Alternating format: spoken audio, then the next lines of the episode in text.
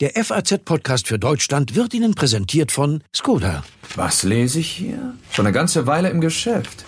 Immer innovativ gewesen. Eine Ikone in der Branche. Also ganz ehrlich, mit dieser Erfahrung und Reputation würden wir Sie wirklich gerne bei uns im Fuhrpark begrüßen. So macht man als Firmenwagen Karriere. Der neue Skoda Octavia, jetzt in der vierten Generation. Sichern Sie sich attraktive Konditionen beim Skoda Geschäftsfahrzeugleasing. Mehr unter skoda.de slash flotte-octavia. Skoda, simply clever.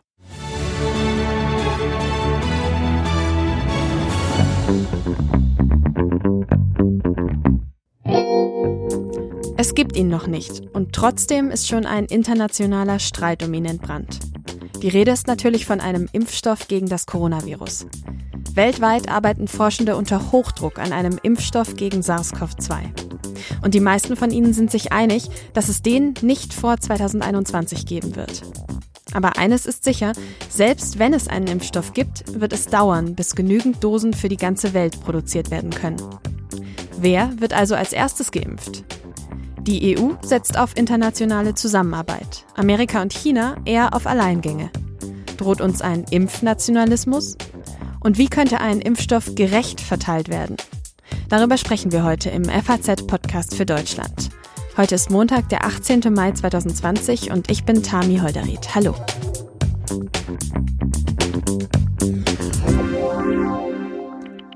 Auf der ganzen Welt forschen laut der WHO etwa 100 Teams an einem Impfstoff gegen das Coronavirus.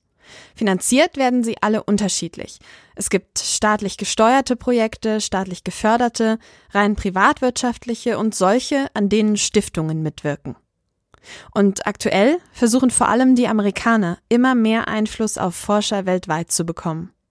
Zuletzt sorgte dabei vor allem der französische Pharmakonzern Sanofi für Aufsehen. France has hit out at uh, the pharma giant Sanofi. That's after the company's CEO suggested to Bloomberg that the US could be the first in line to get hold of the drug. Konzernchef Paul Hudson hatte nämlich letzte Woche in einem Interview mit der Nachrichtenagentur Bloomberg angekündigt, dass Amerika die ersten Lieferungen eines Impfstoffs bekommen würde. Und das hat nicht nur den französischen Präsidenten Emmanuel Macron verärgert. Über den Fall Sanofi hat unser Wirtschaftskorrespondent in Paris, Christian Schubert, als einer der ersten berichtet. Herr Schubert, lassen Sie uns noch mal kurz zurückschauen. Was war da bei Sanofi los und wofür wurde der Konzern kritisiert? Mhm. Also wie Sie sagen, es gibt ja sehr viele Forschungsprojekte, die teilweise auch schon recht weit äh, fortgeschritten sind. Äh, die Industrie und, und Forscher sind teilweise optimistisch, dass wir vielleicht im nächsten Jahr schon einen Impfstoff äh, haben werden.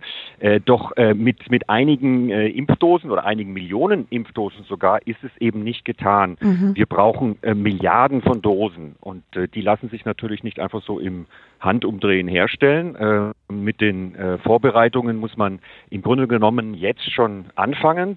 die Kapazitäten sind nicht da und die Produktion darf nicht erst dann anfangen, anfangen, wenn die Forscher den Impfstoff haben. Da ginge zu viel Zeit verloren. Und da kommen jetzt die vier großen äh, Impfstoffhersteller der Welt ins Spiel. Davon ist einer Sanofi, die anderen sind aus Amerika Pfizer und Merck und aus Großbritannien äh, GlaxoSmithKline. Ja? Mhm. Und ohne die wird es wohl nicht gehen, denn nur die können diese Milliarden von Impfstoffdosen äh, produzieren, zusammen mit anderen Akteuren natürlich auch noch. Wir brauchen wahrscheinlich alle, die, die verfügbar sind. Und Sanofi hat sich am lautesten in der Öffentlichkeit geäußert und hat gesagt, wir gehen ins Risiko, wir müssen da viel investieren und wir wissen aber nicht, was davon später zurückkommen wird. Also brauchen wir Subventionen. Und die Amerikaner, sagt Sanofi, die vergeben diese Subventionen. Die haben diese Behörde, die heißt BADA und die hat äh, viele Experten und tiefe Taschen. Das heißt, Sanofi sagt quasi, Amerika gibt uns das meiste Geld, geht mit uns ins Risiko und wird deshalb dann auch als erster mit einem möglichen Impfstoff beliefert. So hat es der äh, Vorstandsvorsitzende von Sanofi gesagt.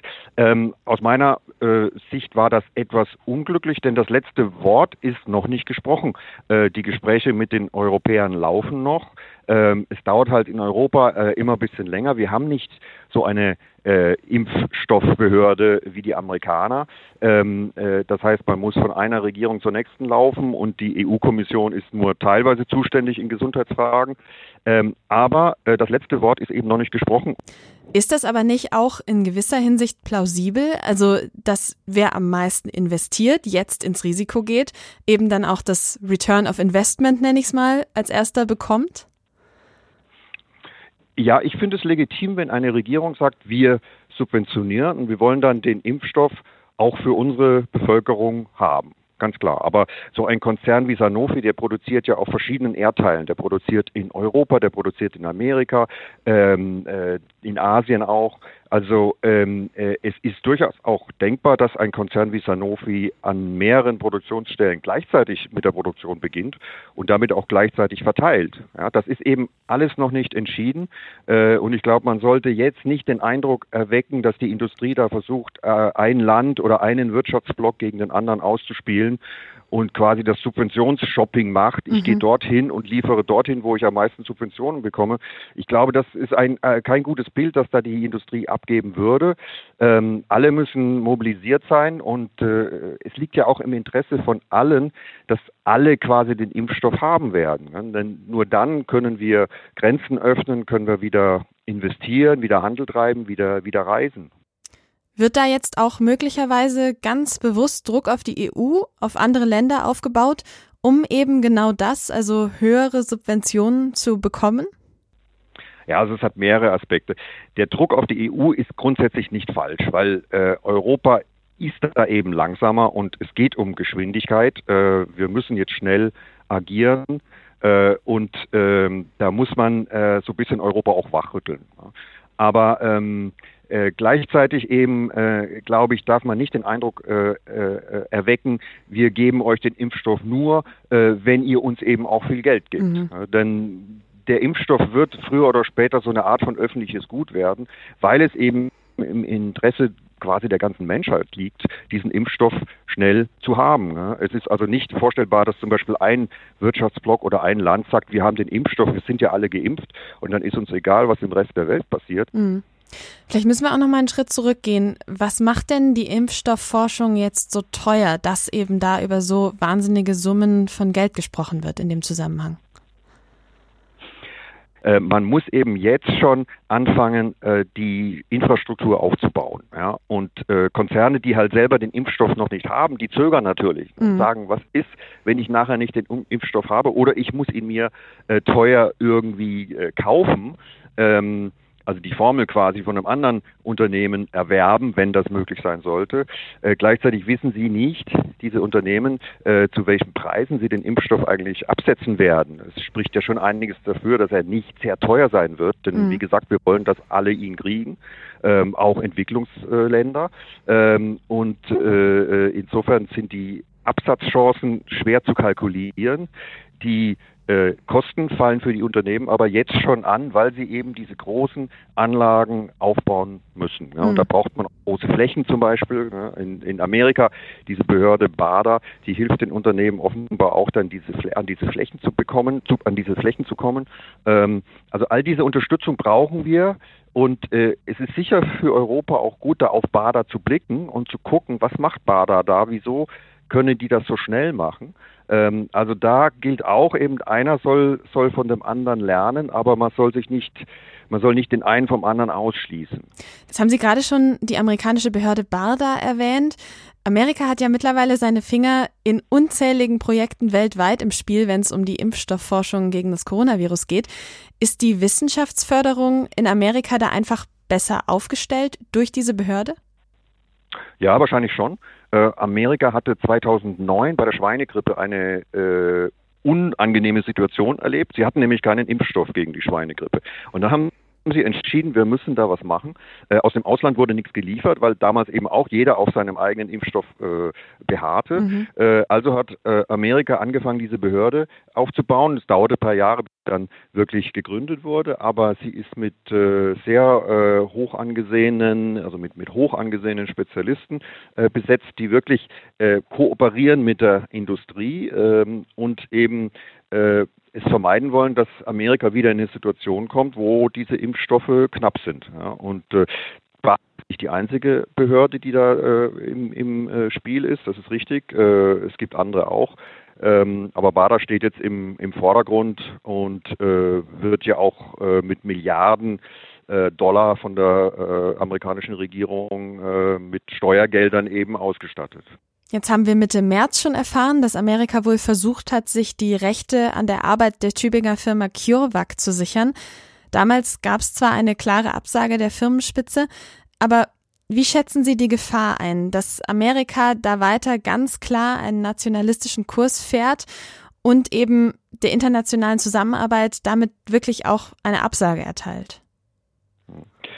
Naja, man kennt ja die, man kennt ja den Ansatz von Donald Trump, America mhm. First, aber dennoch glaube ich, dass auch die Amerikaner weiterdenken und wissen, dass sie ein Interesse daran haben, dass der Impfstoff weltweit sich verbreitet. Ähm, äh, aber sicherlich es besteht immer die Gefahr, dass auch das politisch ausgenutzt wird, dass zum Beispiel Trump vielleicht sagt, äh, im Wahlkampf würde ihm das äh, gut zu Pass kommen und äh, wenn er sagen könnte, äh, wir oder ich äh, habe den Impfstoff als erster quasi, ähm, die Gefahr besteht immer, ja. Ähm, aber ähm, dennoch, wir müssen weiter an diesen multilateralen Ansätzen arbeiten. Mhm. Deswegen fand ich auch diese europäische Initiative einer Geberkonferenz äh, interessant. Äh, ich glaube, da müssen wir äh, weiterarbeiten und auch äh, Stiftungen wie die Melinda und Bill Gates äh, Foundation einbeziehen. Das heißt, Sie sehen diese EU-Geberkonferenz auch als einen Schritt in die richtige Richtung? Ja, glaube ich schon. Äh, wir müssen natürlich gleichzeitig äh, auch die Anreize für die Unternehmen erhalten, dass sie, mit, mhm. dass sie mhm. überhaupt tätig werden. Äh, wie mir ein äh, Sanofi-Manager sagte, es kann halt nicht sein, dass dann äh, die Industrie sagt, nee, ich mache das nicht mehr, ist es zu risikoreich, der Nächste, der andere soll es machen und am Schluss macht es keiner richtig. Also wir müssen jetzt die, die Anreize setzen, ganz pragmatisch, auch wenn wir an sich vielleicht nicht ähm, sehr begeistert davon sind, nun äh, zu subventionieren. Aber wenn es halt schnell gehen muss, äh, muss man pragmatisch vorgehen und äh, einfach dafür sorgen, dass die Leute mobilisiert sind. Vielen Dank für diese Einschätzung aus Paris, Herr Schubert.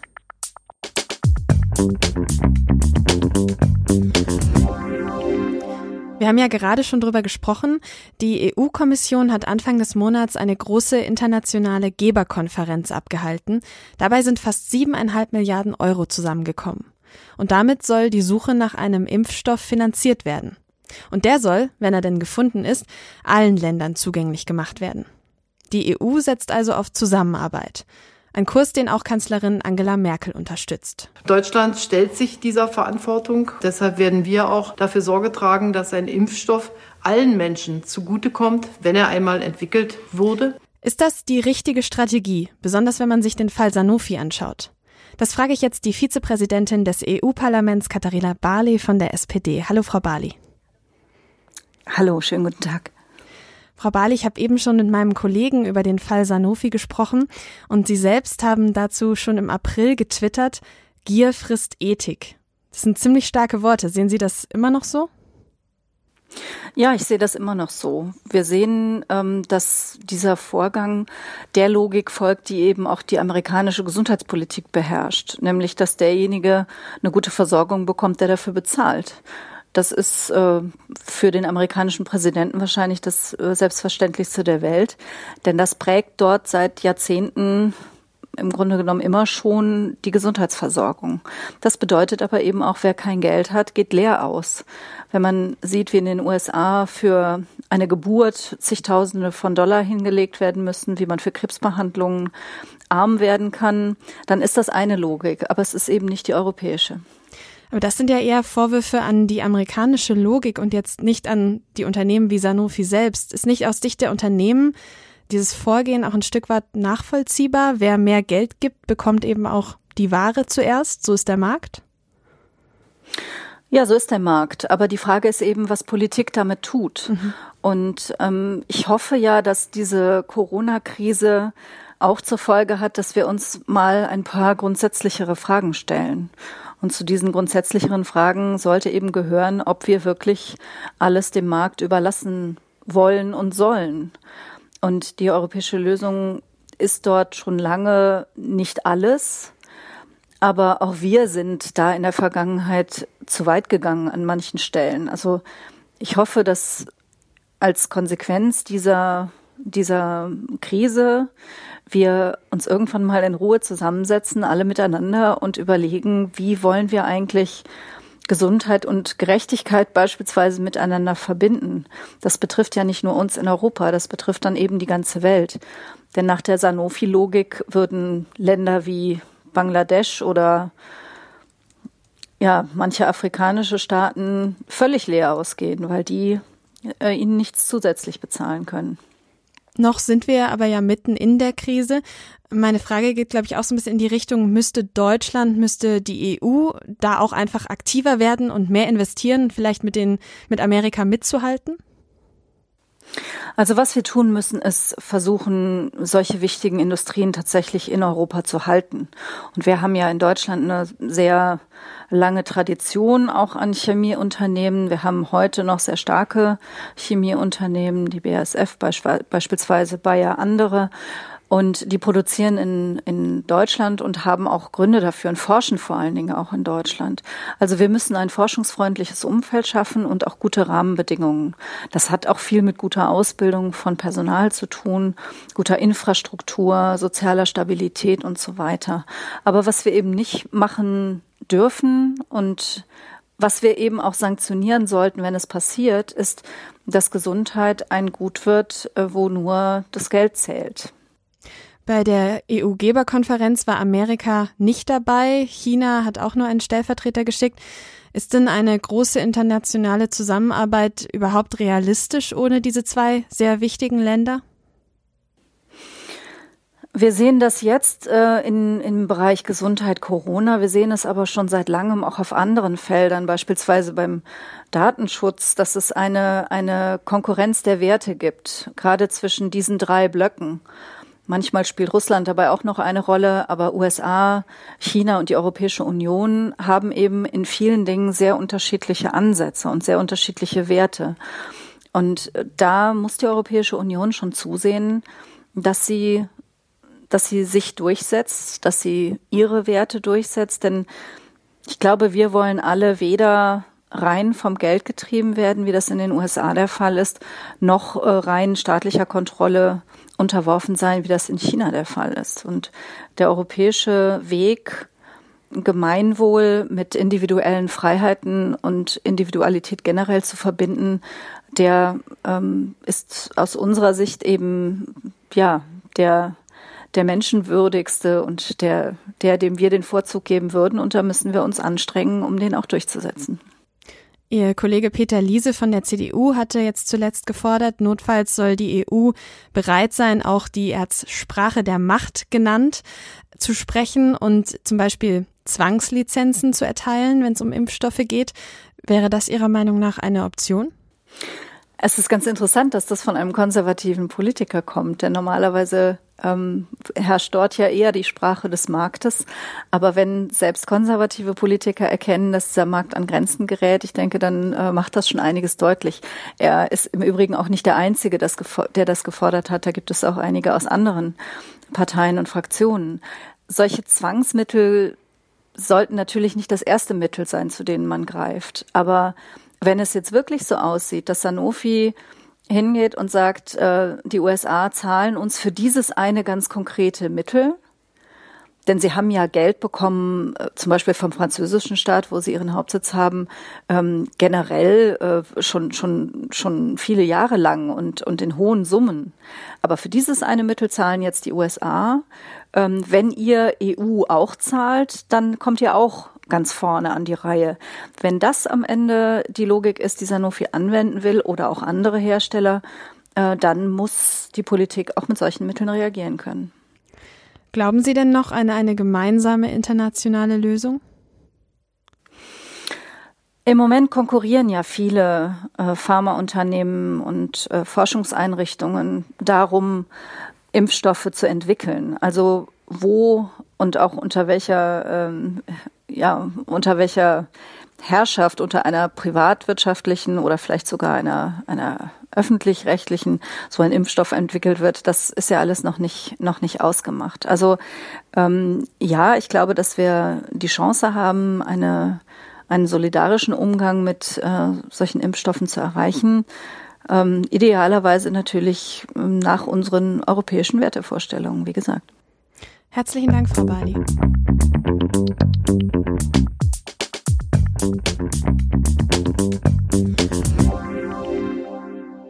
Katharina Barley hofft also noch auf die internationale Gemeinschaft und Zusammenarbeit. Viele andere Politiker warnen aber heute schon vor einem Impfnationalismus, also einer Situation, in der jedes Land möglichst für sich und seine Bürger Impfstoff sichern will.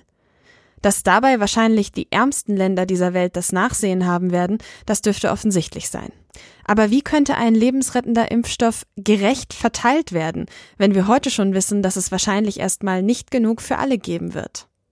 Bei mir am Telefon ist jetzt der renommierte Medizinethiker und Philosoph Dieter Birnbacher. Hallo, Herr Birnbacher. Guten Morgen, Frau Holder. Herr Birnbacher, die Welt ist gefühlt schon im Bieterrennen um einen Impfstoff, den es noch gar nicht gibt, der aber potenziell viele Leben retten könnte. Kann so eine wichtige medizinische Erkenntnis denn einfach wie jedes andere Gut wie ein Auto gehandelt werden? Ja, also ich bin der festen Überzeugung, äh, dass die Corona-Pandemie ein Fall ist, in der die üblichen Regeln, die den Bahnverkehr regeln, außer Kraft gesetzt werden sollten. Ich erinnere mich noch an äh, die Lage im Zusammenhang mit der HIV-Erkrankung. Mhm. Da hatten wir ja einen ähnlichen Fall. Das heißt, dort sind zunächst einmal die Welthandelsregeln eingehalten worden, was dazu führte, dass die äh, schlimmsten Fälle, die am schwersten erkranken, vor allen Dingen die Erkrankten in den ärmeren Ländern, äh, diese Mittel wegen der hohen Preise äh, nicht äh, erwerben konnten. Ähm, das hat äh, einige Zeit gedauert, bis diese Regeln überboten worden sind durch die regelwidrige Produktion der entsprechenden Mittel durch Brasilien, durch Indien und andere Länder, äh, die sich einfach nicht an diese Regeln gehalten haben. Das war äh, ein Durchbruch, würde ich sagen, von Ethik über Ökonomie. Hier haben wir jetzt nur einen ähnlichen Fall. Wir haben die Gefahr des nationalen Egoismus, die dazu führen könnte, nicht so sehr die Macht des Geldes, aber doch die Macht der Macht gewissermaßen, äh, dass die Verteilung wieder sehr ungerecht aussieht und nicht die Bedürftigsten und nicht alle, die es nötig haben, als Erste bedacht werden. Das heißt, Ihrer Meinung nach sollte ein potenzieller Impfstoff gegen das Coronavirus ein öffentliches Gut sein? Ich meine, das ist ein Fall, in dem ein solches, ähm, äh, ein solcher Impfstoff ähm, oder zumindest das Rezept dafür, die, die Herstellungsregeln äh, so universal gehandelt werden, so universal verteilt wird, dass eine Chance besteht, dass die Bedürftigsten am ersten diesen Impfstoff bekommen. Ich würde also nicht äh, schlicht sagen, wie viele Politiker das jetzt in Reaktion auf die Äußerungen von Hudson, von mhm. Sanofi mhm. ähm, getan haben, ähm, der Impfstoff sollte für alle da sein. Das ist mir viel zu unspezifisch spezifisch für alle, selbstverständlich. Wir haben äh, aber natürlich unterschiedliche Bedürftigkeiten und ich vertrete vielleicht die etwas äh, äh, unübliche Meinung, dass man gerade die Länder besonders bevorzugen sollte, die die schlechteste Gesundheitsversorgung haben hm? und nicht die beste. Mhm. Wir haben ja sehr unterschiedliche Prognosen hinsichtlich der Tod Totenrate, also des äh, der Opfer, die die Pandemie noch fordern wird. Und da sind einige der Prognosen, ich hoffe, dass sie nicht in Erfüllung gehen, zum Beispiel für Afrika ziemlich äh, schlecht. Das heißt, eine faire Verteilung wäre Ihrer Meinung nach, die Länder, die am schlimmsten vom Coronavirus betroffen sind, zuerst mit einem Impfstoff zu versorgen. Das wäre meine Lösung. Die ist zwar ungleich, also falls es zu einer weltweiten Knappheit an Impfstoffen kommt, die ist zwar ungleich, aber äh, ich vertrete da das Prinzip der größten Bedürftigkeit und der größten Dringlichkeit. Hm? Wer könnte so eine Verteilung organisieren? Also welches, äh, welche Organisationen äh, sehen Sie da in der Pflicht? Äh, das kann man einerseits mit, ähm, sagen wir, Wünschen, Hoffnungen, Idealen beantworten, andererseits auch realistischer. Ideal wäre natürlich eine Verteilung auf weltweiter Basis, zum mhm. Beispiel durch die WHO. Äh, wir wissen aber natürlich, dass äh, die WHO und die USA zum Beispiel äh, sich nicht so grün sind im Moment, ähm, sondern da eine gewisse Rivalität, ein gewisser Konflikt besteht. Deshalb würde ich vor allen Dingen an die europäischen Länder bzw. an die Euro Europäische Union das Ansinnen richten, dass sie ebenfalls als Gegengewicht gegen den von den USA zu erwartenden nationalen Egoismus ähm, die Stimme der Welt gewissermaßen repräsentiert. Das ist eine ideale Forderung. Gleichzeitig ist es ja auch so, dass wir von diesem freien Markt auch profitieren. Nur deswegen arbeiten jetzt gerade weltweit so viele Firmen gleichzeitig an einem Impfstoff. Das könnte auch bedeuten, dass wir schneller einen finden. Was überwiegt also da, die positiven oder die negativen Effekte? Ja, in der Marktwirtschaft geht es ja nicht um Verdienst äh, oder äh, Schuld, sondern es geht ja vor allen Dingen um Marktmacht.